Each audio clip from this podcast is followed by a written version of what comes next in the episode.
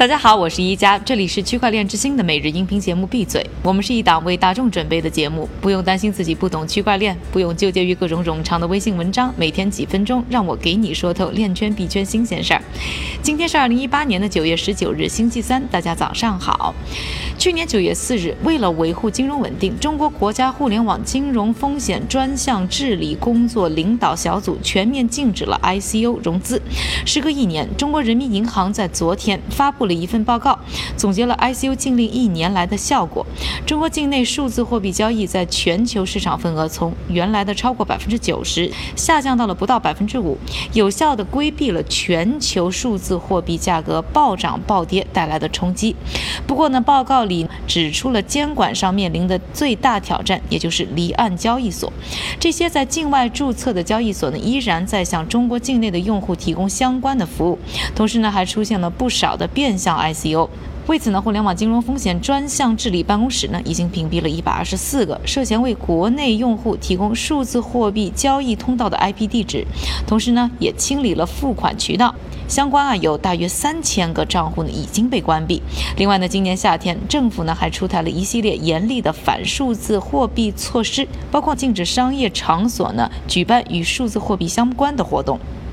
除了线下的措施，中国的科技巨头也是人人自危。谷歌、百度、支付宝的阿里巴巴和微信都加强了监控，包括关闭了一些传播和数字货币活动相关的微信号等等。其实呢，也不仅仅是中国了，各国对于 ICO 都有一定程度的禁令或者是限制。想了解世界上其他国家对 ICO 项目到底是什么态度，请关注我们的微信号 Nextblock。N E X T B L O C，输入关键词“国家”就可以看到了。说完了中国对于 I C O 的一些新举措之后呢，我们再来说一说稳定币的话题。上周的节目呢，我们提到了一些新的和美元挂钩的稳定币的动态，以及经济学家不看好稳定币的原因。今天呢，我们再来关注稳定币，不过这次关注的是第一支和日元挂钩的稳定币，而且是来自于中国团队的。据南华早报报道啊。雄岸科技计划呢，筹资一亿港元推出与日元挂钩的数字货币项目。他们已经在和日本的一家中型银行合作了，不过呢，没有透露这家机构的名字。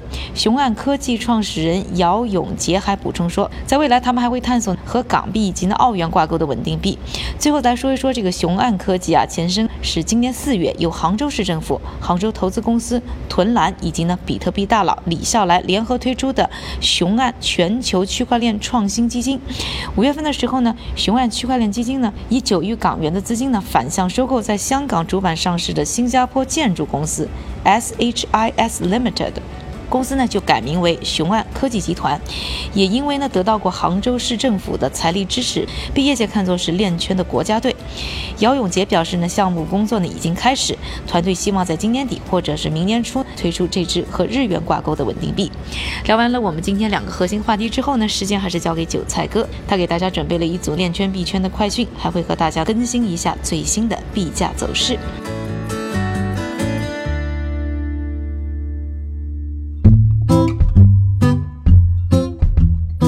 感谢一家的分享，接下来又是我们今天的短消息时间。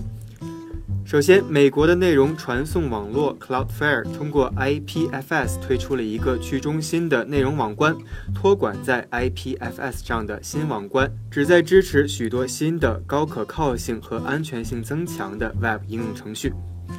第二条消息，人民网发文称，交通银行推出了业内首个区块链资产证券化平台。会在降低产品融资成本、提升项目运行效率、强化全周期风险管理等方面优势凸显。第三条消息，纽约一地区法官近日裁定，美国证券法可以覆盖 ICO。